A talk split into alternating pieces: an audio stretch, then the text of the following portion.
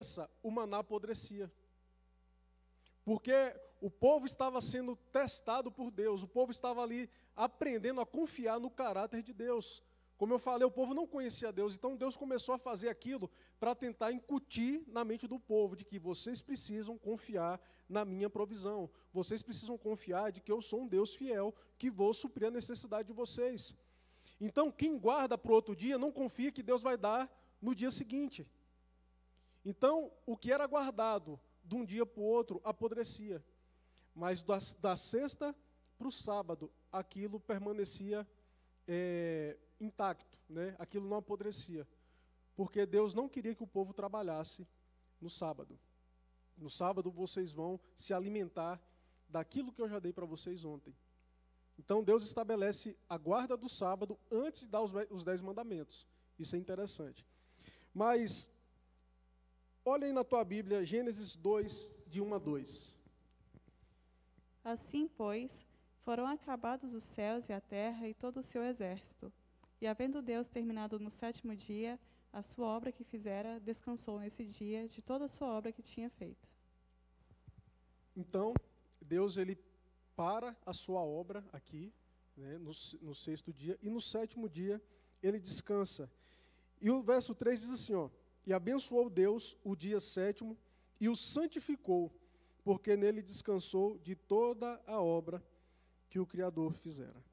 Então, Deus, após criar todas as coisas, a palavra de, diz que Deus descansou. Será que Deus ficou cansado?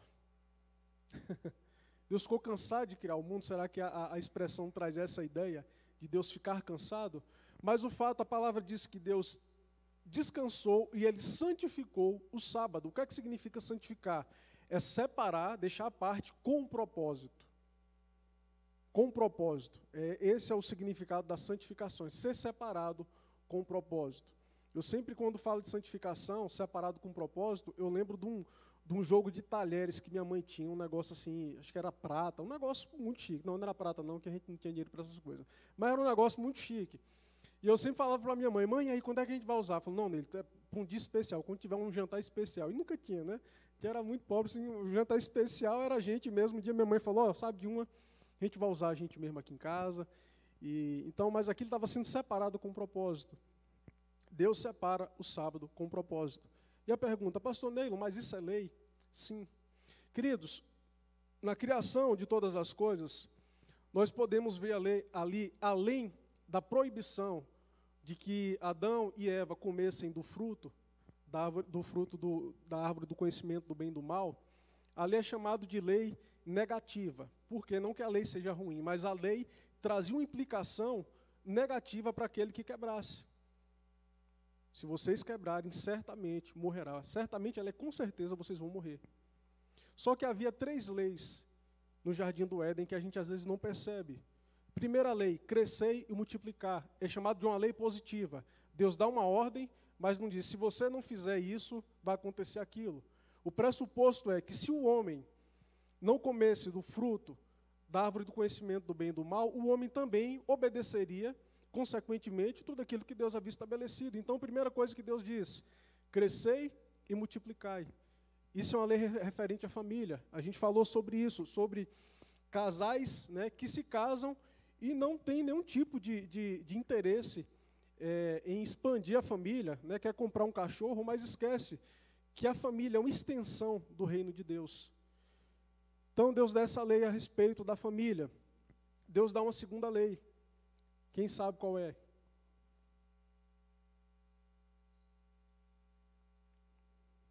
Cuidai do jardim, chamado de uma lei cultural. Deus dá o jardim, queridos, como um serviço para que Adão e Eva cuidassem daquele lugar. A gente fala que trabalho é castigo de Deus, né? Não, o homem trabalhava antes da queda. Deus deu função para o homem. Vocês vão cuidar né, dominem a criação, exerçam autoridade sobre ela. Aquilo é uma, Deus está mandando, e o que Deus manda é lei, o que Deus ordena é ordem. Acabou. Esse é o segundo mandamento no Éden. E o terceiro mandamento no Éden que a gente vê aqui é justamente: Deus santificou o sábado, vocês devem guardar o sábado para mim. Vocês devem guardar o sábado em minha função. Então você está vendo que o sábado, a guarda do sábado não nasce em, Gênesis, em Êxodo 20.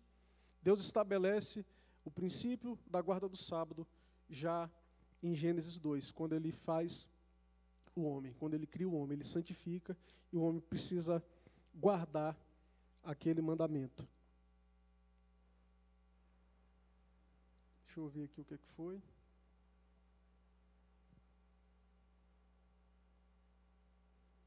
Aqui. Pronto, queridos, aí voltou, né?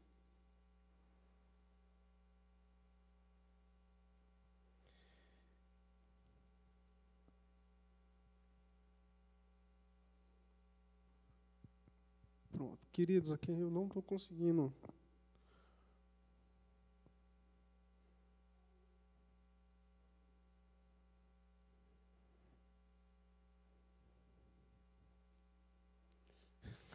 Lucas. Gente, mas assim, todo encontro, esse trem. Ah, pronto, agora foi. Deus repreende todo espírito anti-estudo que trava tudo aqui. Então, gente, pronto, a gente viu aqui é, no, no, no, passado aqui, peraí, significado teológico do sábado.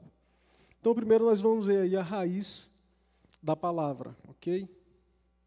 Deixa parar, deixa aparecer aqui. Está mudando aqui, mas não está mudando em cima. Pronto.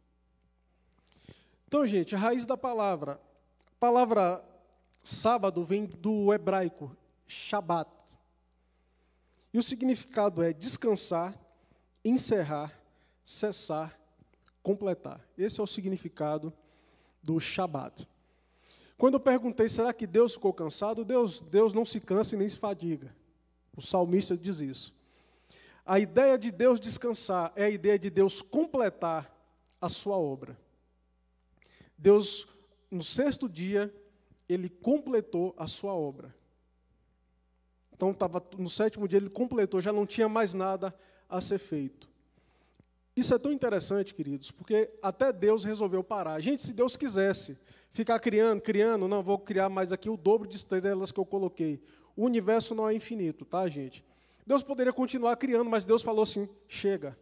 Está tudo criado, está tudo muito bom, e Deus parou, ele completou a sua obra. Isso já ensina para nós que também a gente tem a hora de parar. Na verdade, já a gente já vê um princípio aqui e Deus santificou, ou seja, tem um dia separado para isso. O dia separado completa mim, completamente para mim. Mas a gente vai ver aqui, queridos, uma evolução no fundamento do sábado. Eu queria que você abrisse em Êxodo é, o verso 11. Lê para a gente o verso 11, Cris, por favor. E aí eu vou ler Deuteronômio. Êxodo 20, verso 11.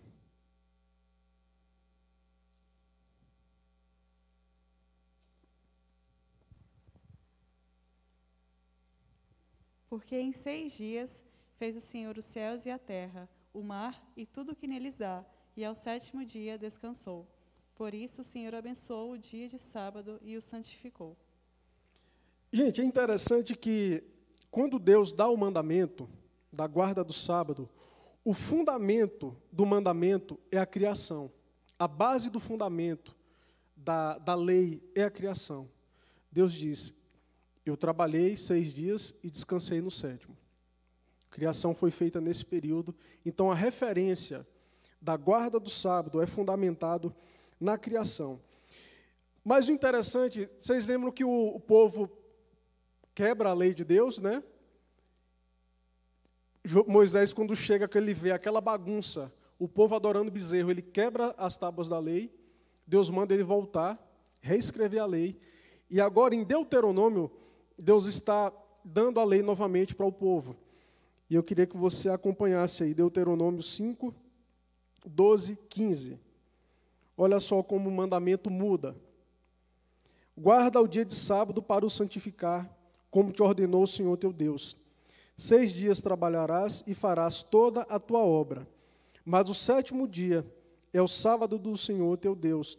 Não farás nenhum trabalho, nem tu, nem o teu filho, nem a tua filha, nem o, seu, nem o teu servo, nem a tua serva, nem o teu boi, nem o teu jumento, nem animal algum teu, nem o estrangeiro das tuas portas para dentro, para que o teu servo e a tua serva descansem como tu. Porque te lembrarás que foste servo na terra do Egito, e que o Senhor, teu Deus, te tirou dali com mão poderosa e braço estendido, pelo que o Senhor, teu Deus, te ordenou que guardaste o dia de sábado. Você está vendo agora que o princípio é mudado? Deus já não fala assim, ó, guardem porque eu descansei no sétimo dia, quando eu criei todas as coisas.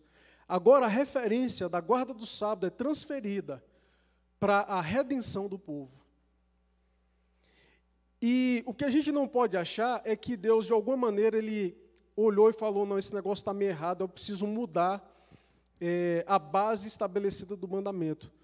Mas a questão, gente, é que criação e redenção estão relacionados. A criação e a redenção, elas se relacionam.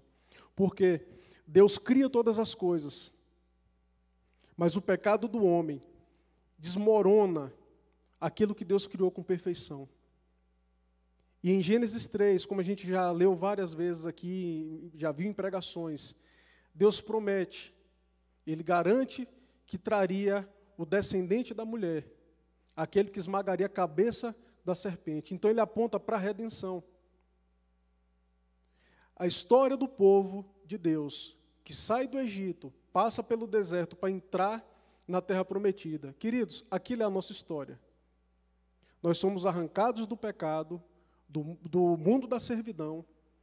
Nós conduzimos a nossa vida por essa realidade caótica, por esse deserto, porque nós estamos caminhando para onde?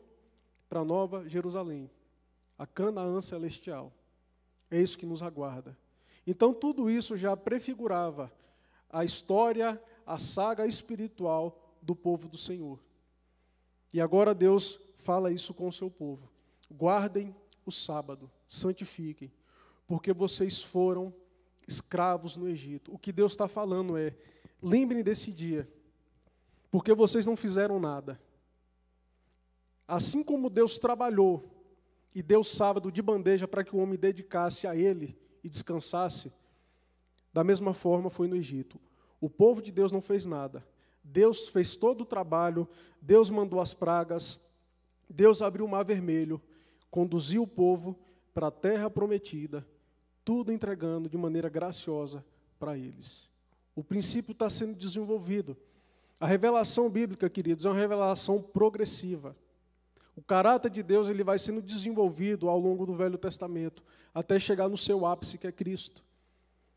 Então, o que o texto mostra aqui para nós de maneira muito sutil, mas está ali o princípio, é que Deus agora ele pega a referência da criação e joga para a redenção. Porque vocês foram libertos da escravidão do Egito. Eu tirei vocês de lá. Então, guardem o sábado em memória desse dia, em memória. E queridos, e quando a gente guarda com memória, a gente guarda com gratidão. O sétimo dia era para ser guardado com alegria com gratidão por aquilo que Deus havia feito pelo seu povo. Ele está levando um tempinho aqui para passar, mas está indo.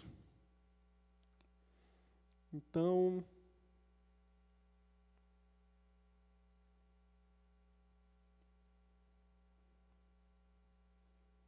Pronto.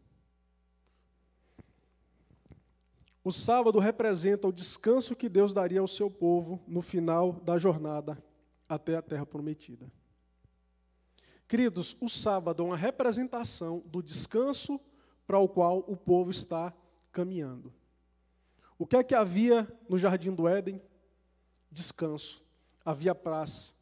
Havia presença, plenitude de Deus naquele lugar. Alguns teólogos, irmãos, acreditam que o homem foi criado no sexto dia, isso aqui a Bíblia diz.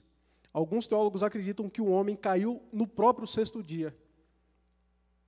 Alguns teólogos defendem isso, que o homem caiu no, no, no próprio sexto dia e que eles não conseguiram chegar no sábado, ou seja, no descanso. E aí tem todo um desenvolvimento em cima disso. Mas nós não vamos entrar hoje nisso, mas o fato é que o homem foi expulso do lugar onde a presença de Deus se manifestava de maneira graciosa e gloriosa. E agora a saga do não a saga do homem, mas agora a saga de Deus é reconduzir o homem à sua presença.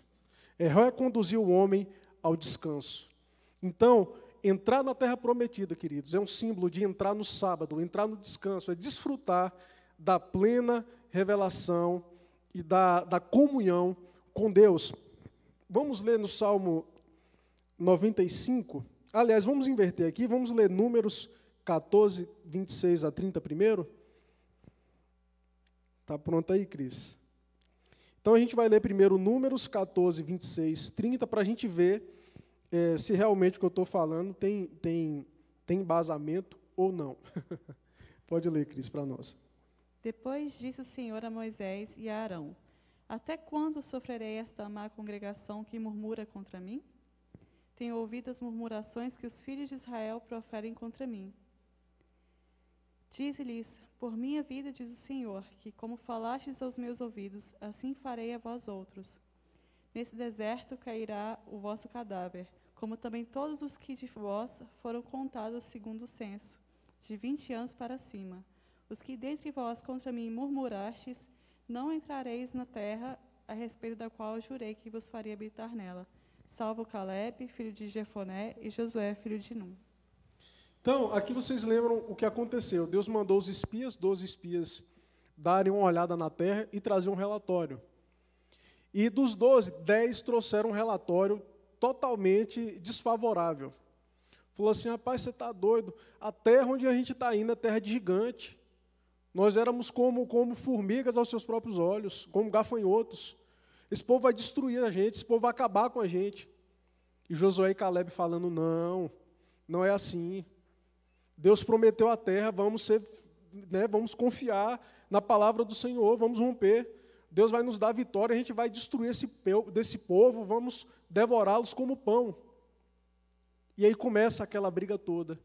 E aí, qual que é a decisão de Deus a respeito daquilo tudo?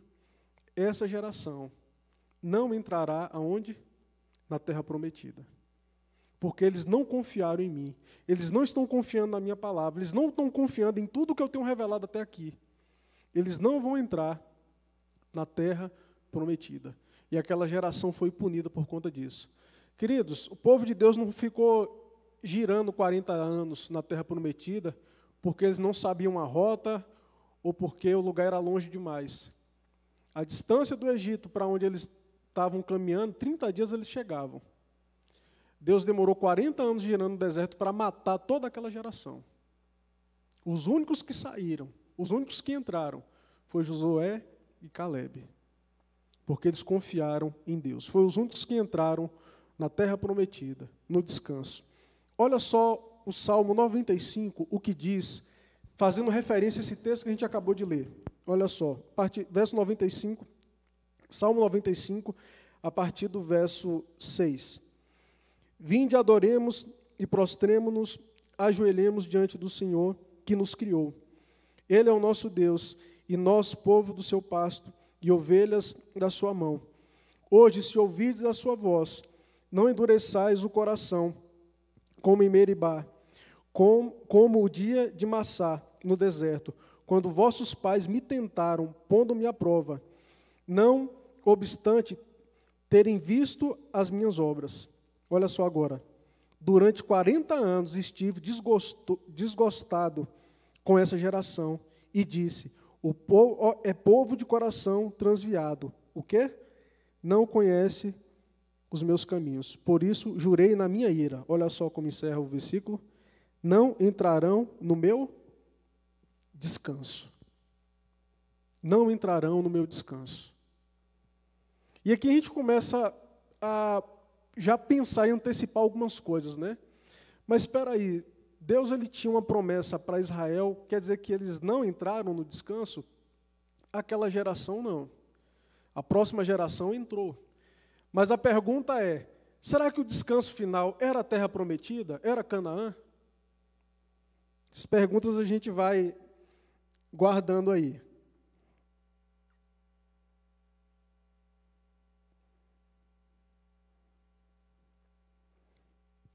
Então, próximo ponto, gente, com o pastor Renato, esse negócio funciona tão rápido, pastor. o meu, eu creio que ele demora um tempinho para poder passar, passar o slide, tá? Acho que a próxima vez eu vou pedir para passar lá de cima mesmo, que é mais rápido. Então, basicamente, o que a gente vê no, no nessa, nesse momento aqui, é, mostrando de maneira muito orgânica que o descanso ao qual Deus se referia por meio do sábado era justamente algo de caráter espiritual. Ah, não está indo.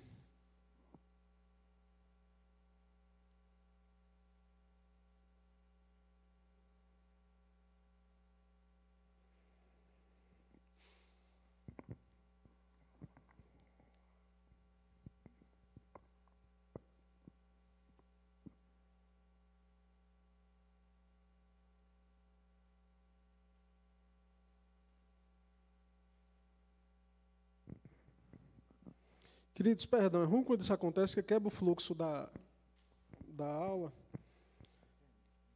A internet acho que não está ajudando muito, não.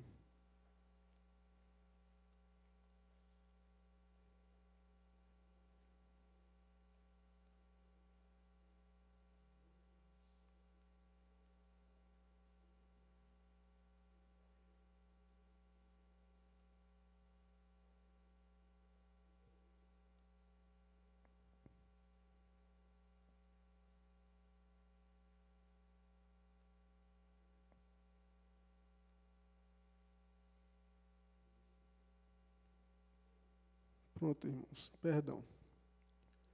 Se der mais um problema, eu vou seguir sem slide mesmo, eu vou falando o texto, vocês escrevem, porque senão a gente vai.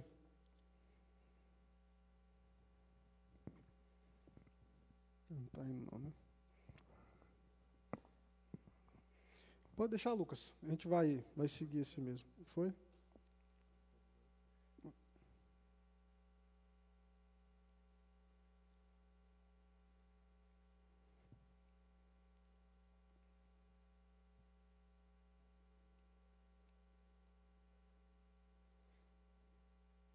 Vou seguir.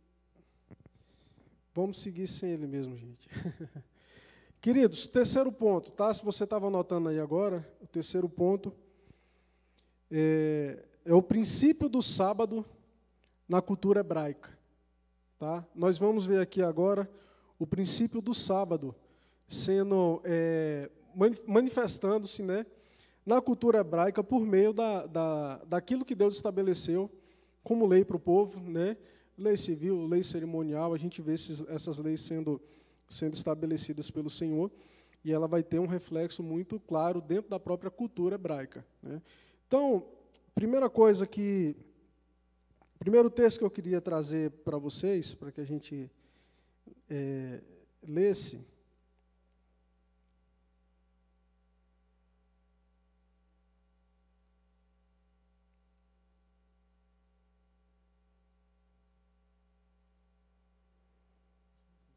É, tá bom assim. Então, princípio na cultura hebraica. Vamos lá, vamos ler Êxodo 23.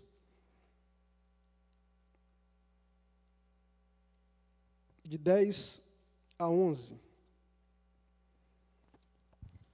Cris, lê para a gente esse aí, eu abro em Levíticos. Seis anos semearás a tua terra e recolherás os seus frutos. Porém, no sétimo ano a deixarás descansar e não a cultivarás, para que os pobres do teu povo achem o que comer, e do, e do sobejo comam os animais do campo. Assim farás com a tua vinha e com teu olival. Amém? Então, gente, de sete em sete anos, o povo de Deus precisava dar o que para a terra? Descanso. Está vendo o descanso relacionado ao sétimo dia, mais uma vez? Em sete, sete anos, a terra precisava descansar. Quem, quem lida, quem já trabalhou com, com roça, eu venho de um contexto bem rural, né, do interior da Bahia, isso é muito comum.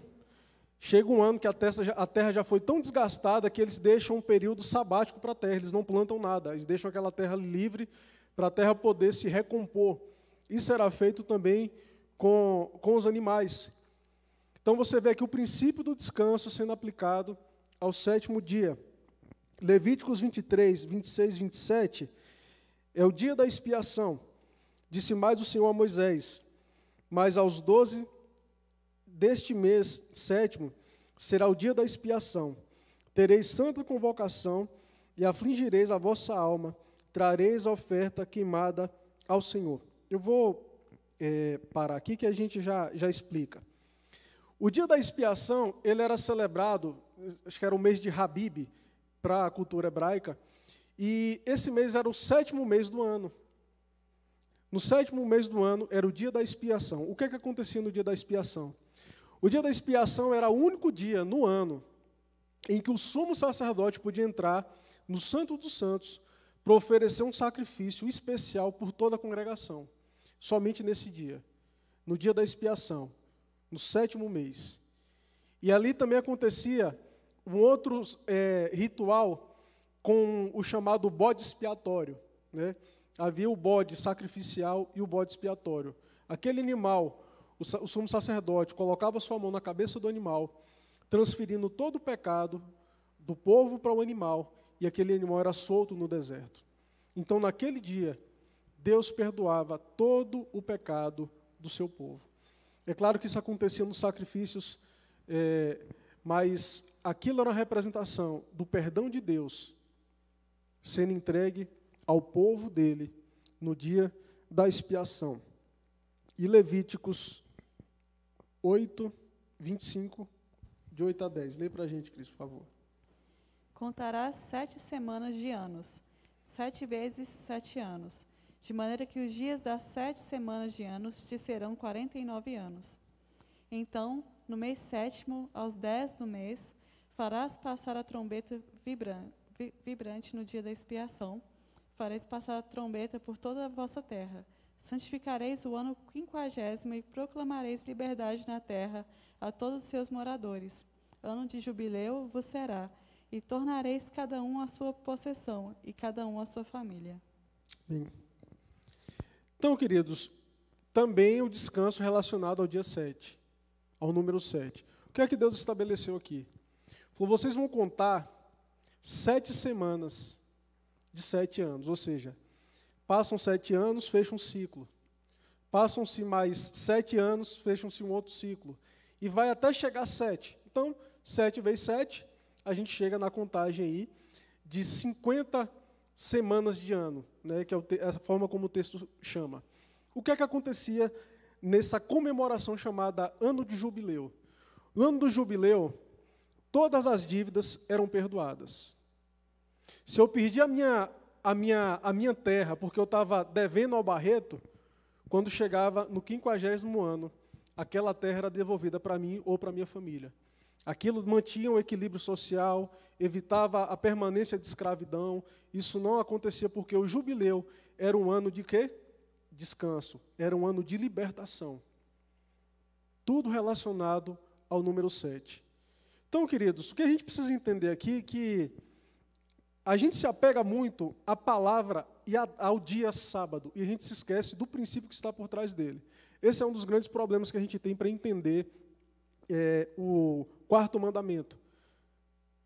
O que Deus está construindo na mentalidade do povo é a concepção de que o sábado é dia de libertação, é dia de descanso, é dia de, de quebrar-se os grilhões espirituais. E aquilo vai sendo desenvolvendo de maneira é, política no meio do povo de Deus, no meio da sua cultura, mas aquilo tem um princípio espiritual muito mais profundo do que os próprios hebreus podiam compreender. Amém? Oh, resolveu mesmo, viu, Lucas? Agora foi rápido. então, gente, o descanso sabático em Cristo. Vamos ler Isaías 61. Abra aí, por favor. Nós já estamos caminhando aqui para, o final dessa nossa primeira parte. Isaías de número 61.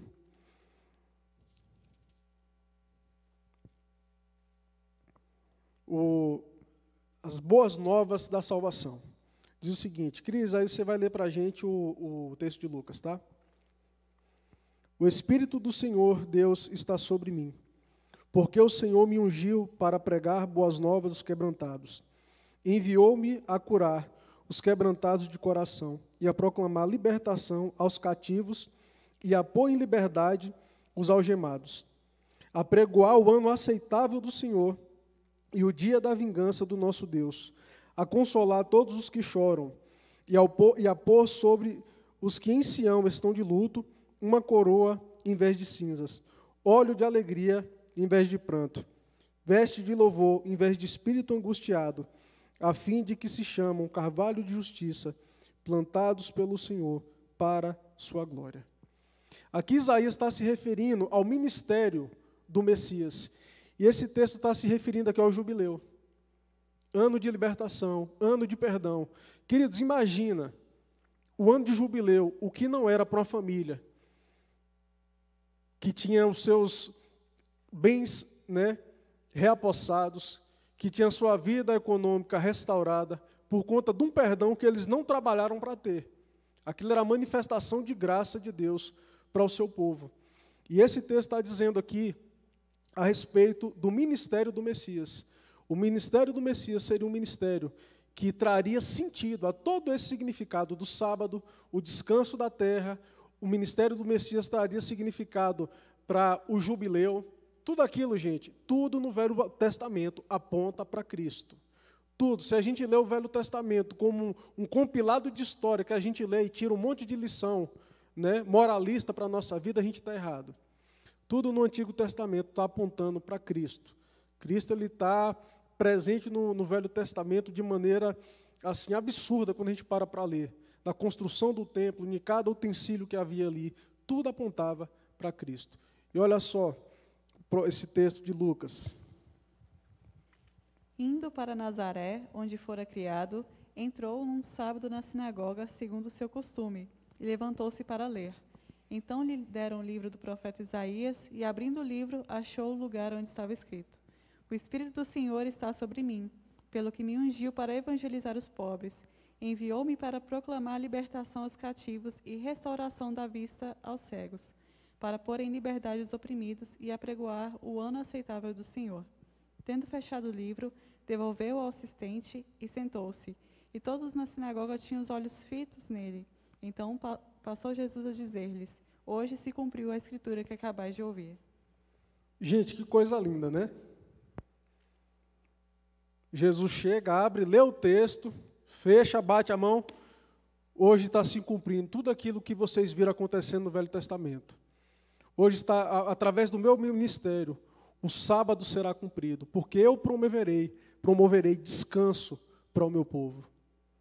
Assim como vocês descansaram no sábado, assim como a terra descansou a cada sete anos, assim como o jubileu libertou o meu povo e restaurou e reapropriou, tudo isso se cumprirá, porque eu cheguei. Tudo aquilo apontava para Jesus. Então, queridos, primeira coisa que precisa entender, que o sábado é muito mais profundo do que a gente tem visto. O sábado é muito mais profundo que isso. Mas a pergunta é, pastor, certo, o sábado é isso tudo, mas por que, é que a gente guarda o domingo? Por que, é que a gente não guarda o sábado?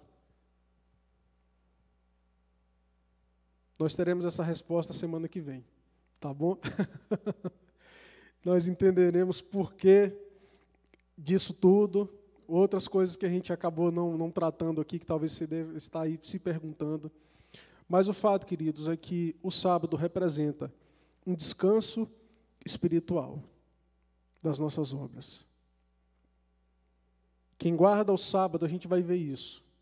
Quem guarda o sábado ainda espera a vinda do Messias. Porque é isso que o sábado apontava. Apontava aquele que viria mas a gente vai ver como Cristo muda completamente a perspectiva do sábado e quais serão essas implicações para as nossas vidas. Amém? Vamos orar? Eu queria que os irmãos se colocassem